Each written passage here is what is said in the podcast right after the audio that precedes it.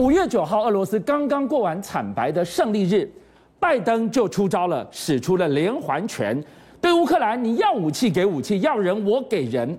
现在更传出了海豹突击队训练的水鬼已经秘密进入了乌克兰，连这些都不掩不藏了吗？这一批人间杀去要前往何方呢？当然是人间最艰困的战场——马利波亚速钢铁厂。这下谁该紧张？其实五月九号之后，你看到的整个普丁呢越来越苍老，而拜登虽然年纪大，但是呢他越来越有活力，所以他有活力什么？他立刻就签了租借法案，乌克兰版的租借法案。这签下去什么意思？泽伦斯基，你开始反攻吧，我会拼命的在你后面帮你输血。但是呢，另外一个人告诉普丁说，你会被放血。放到你恐怕都很难生存下去。怎么这么可怕？用“放血”这两个字去形容情况呢？因为整个拜登签这个乌克兰版的租借法案，就跟二战的时候一样，专门针对反法西斯。所以第一个，谁是法西斯？就是你普京，就是你莫斯科。这个讲的定调定得很清楚了。第二个状况呢，他会讲的是包含二零二二、二零二三、二零二四，这代表着我用这个租借法案审查或各种状况都会加着。化繁为简，非常快速。所以泽伦斯基，只要你反攻，你想拿回任何一寸土地，你放心，武器大哥给你。但是另外一个状况是，他现在大家就分析了，去看到说，哎，整个拜登已经把整个乌俄战争进入了第三阶段了。第一阶段是什么呢？就是被莫斯科号被打败之前呢，刚开始的时候，大家以为说你普京是过去的苏联帝国，很强大。所以其实那时候美国对于整个泽伦斯基对乌克兰的支持是有所保留的，他很怕我的武器去了以后被你普京捡便宜。可是从四月十四号开始，四月十三号开始，发现说你普京是不行的，开始攻击性的武器、大规模的重武器都来了。那现在呢，让你拼命的打，让你每一寸土地都帮你拿回来。所以这个时候就会发现，你整个普京就变成是当年的叶尔。戈巴契夫一样了，你陷入了阿富汗，你不断的军队在这边焦灼着，你不断在失血，你的工业能力、你的军火不断的消失，包含是这一次阅兵的时候，军火都少掉三分之一了，所以这叫做被放血了。而在这放血里面，让大家最关注的一个事情是，那这场战争要打多久？而且这场战争打多久之背后，我们要问的是。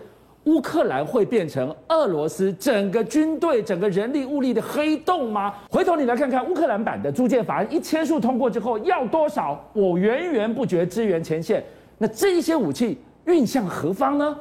运向何方？当然是他们现在大概六月多的时候，正规军会大量的反攻，但是有一个死穴。现在呢，变成是大家最关切的，就是亚速钢铁厂那两千个守军，最后他们该怎么办呢？因为这场战争现在当然是平民好像老弱妇孺从亚速都慢慢撤了，但是对泽伦斯基来讲寸土不让，所以亚速钢铁厂里面两千守军绝对不会撤退，但是你一直被困在里面，你怎么去救援他们呢？所以呢，俄罗斯现在开始有点杯弓蛇影了，俄罗斯想说。会不会路面上他们征了好几次武装直升机嘛，想要突破？但是坦白讲，两千多个人，你有几架直升直升机也很难救得出来。是会不会从水路水面下？因为它地下像是秘密通道一样。哦，它有地下六层，跟迷宫一般，居然在那个地下六层有秘密通道。可以透过水路变成忍者龟了，所以他们呢开始就他们释放个镜头出来，他们开始呢水上呢他们的军队，俄罗斯的军队呢开始在巡弋了，是开始在找了，很怕哦，我在黑海巡弋抓水鬼。其实俄罗斯更害怕是美军的海豹部队会不会在这里面因为租借法案又悄悄伸手了？不会吧？哇，这样你不是杠上开花了？好，观众朋友听到这个地方，如果。已经久攻不下的亚速钢铁厂地下六楼已经够引人想要探个究竟，没想到下面居然可以通向大海，甚至负责供书的是一群深不见底的水鬼。我如何合理相信会有这一群水鬼的存在呢？其实呢，过去的时候，二零一四年的时候，俄罗斯媒体就很在乎说乌克兰确实有水下蛙人，害怕是什么？就是俄国媒体在二零一八的时候发现，从意大利那边西腰山洞海豹突击队，全世界最神秘、最尖锐的水鬼，竟然到过奥德萨，用货物的方式，所以会不会？整个乌克兰从二零一四年开始，俄罗乌克兰的水鬼受过整个美国海豹突击队的一个训练。哇，这个状况那就是不可同日而语哦，手把手的教。如果二零一八俄罗斯声称拍到的这件事为真，那么四年之后的这一群手把手教出来的水鬼，他回到了乌克兰，那意味着什么？他要斩首吗？他要收拾战局吗？它可以突击，它可以各种状况，甚至于是有很多状况。其实呢，呃，美国的海豹突击队多厉害，我们知道说它在空中，其实海豹突击队是空中、地上、水里面。都是可以水里来火里去，到处都可以去狙击并拉登。他第一次知道海豹六，让我们知道哇多么的厉害。然后上次索马利亚海盗的时候，六个海豹突击队一艘快艇，砰一枪就把那个索马利亚海盗给打掉了。这些人训练回来，他们的速度，他们的能力，而且海豹突击队还有一个特殊的状况是什么？美国的二海二级的潜水艇，还有洛杉矶的潜水艇，有一些做过改造。什么改造呢？就是前面呢。突然之间呢，有可以放出来是一个可以载八个人的水下快艇，直接载着八个海豹突击队快速的出川，然后进行一个秘密的一个破坏，甚至于在洛杉矶级里面，从鱼雷口里面打出来就是水下摩托车，两个人就直接的海豹突击队就冲出来了，所以整个俄罗斯现在怕的要死了。乌克兰的水军，乌克兰的水鬼，水下功夫浪里白条，恐怕不是他们可以处理的。所以你才会看到说，他们呢为什么那么紧张？一开战的时候，过去的时候，美苏之间都有用海豚部队，用海豚军团，是要在水里面。帮忙去征收水雷，帮忙做一个情报征收。二零一四年他占了克里米亚之后，就把这个海豚给拿走了。然后现在这是一站起来的时候，美整个乌克俄罗斯为什么赶快把这海豹给放出来？他很怕的是，其实在水里面的能力，他已经输给了美国海豹突击队手把手所教的整个乌克兰的水鬼，他怕的要死了。听到这个地方，普丁怕的。可不只有在黑海、亚速海神出鬼没，被海豹部队手把手教出来的水鬼而已。他更害怕的其实是这个地方。我们给大家来看到，失去的土地每一寸都要回来。克里米亚一旦变孤岛，普丁还剩下什么呢？现在可以说，你要从普丁的他一个五月九号胜利日的时候说，我们要保卫所有的国土，加了一句克里米亚。他二零一八年、二零一四年不就占了克里米亚了吗？为什么要讲这句话？普京现在内心最恐慌的是什么？克里米亚，恐怕泽伦斯基都要拿回去，所以呢，他就呛声了。你乌克兰对于克里米亚那座桥不准动手，你动手的话呢，显然我会跟你做报复。然后另外一个，他们今杯弓蛇引到什么状况呢？就是说，他们从克里米亚往奥德萨打了几个 P 八零的反舰飞弹。打到陆地上，当然欧洲议会主席正在访问，紧急避难可大家看了傻眼了，吓到了。为什么？因为你这个是反舰飞弹嘛，你是要来打船舰的嘛？你要打船舰的，它有空机型的，有海基型的，大概是八零年代的。那你现在是打到东西都已经没东西了吗？你用反舰飞弹去打一个建筑物，这个叫做多么的浪费！显然它是被海王星打到，现在有飞弹就拿出来用了。好。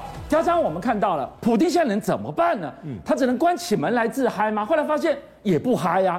昨天的零五零九的胜利日的这一场，我们以为是轰轰烈烈、非常盛大的阅兵，结果发现根本都是小轰的阅兵啊。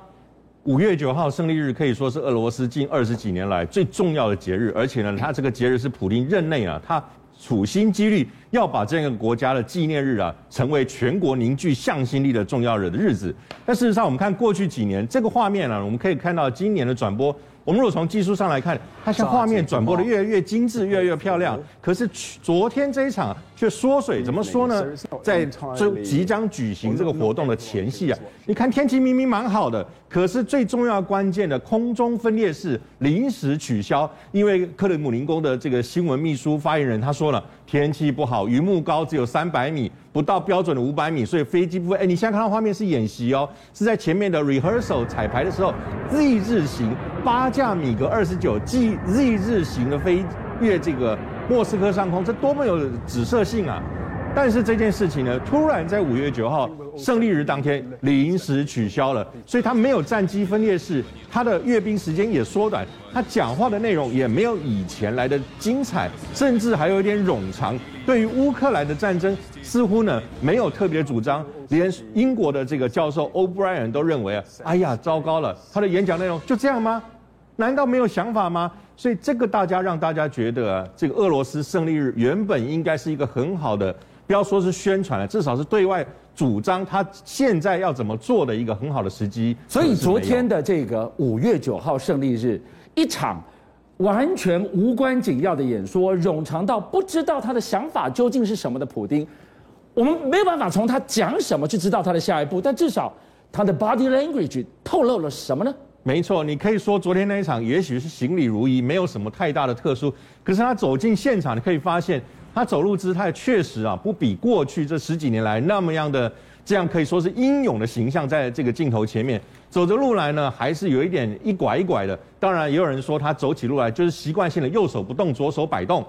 但是你看到了，他拿起毛毯这件事情，虽然昨天在座位的第一排现场，这些资深的退伍军人或者是将领都发给他们一这个毛毯来御寒。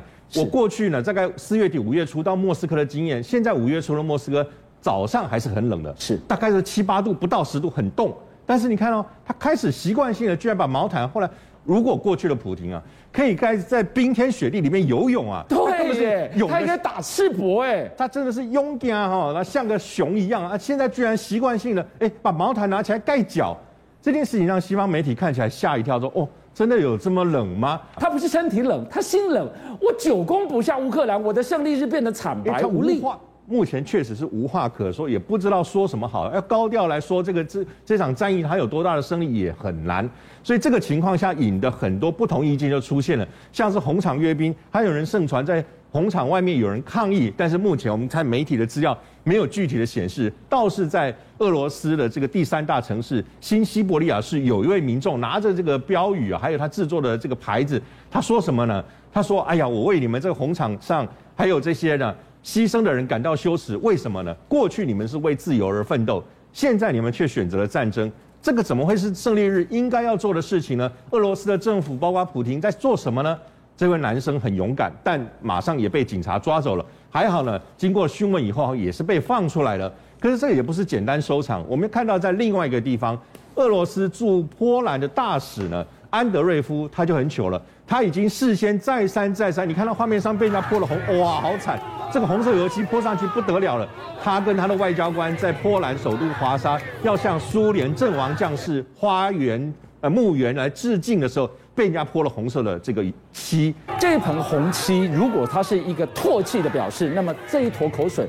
一样是等于吐在普丁身上的概念。没错，他其实就是一个反对俄罗斯的人对他最大的抗议啊，对一个大使做这样的一个羞辱啊，其实是一个很激烈的行动。那当然了，这位大使也只能自我解嘲了。他说：“我是为了国家牺牲奋斗，希望大家还是要能够团结一致。”不过我可以总的来讲。这个从五这五月九号广场上红场这么的冷清，加上各地的抗议，我觉得这个胜利日啊，确实没有过去的光彩。而到底普利该怎么走啊，很值得大家继续关心。邀请您一起加入五七报新闻会员，跟俊相一起挖真相。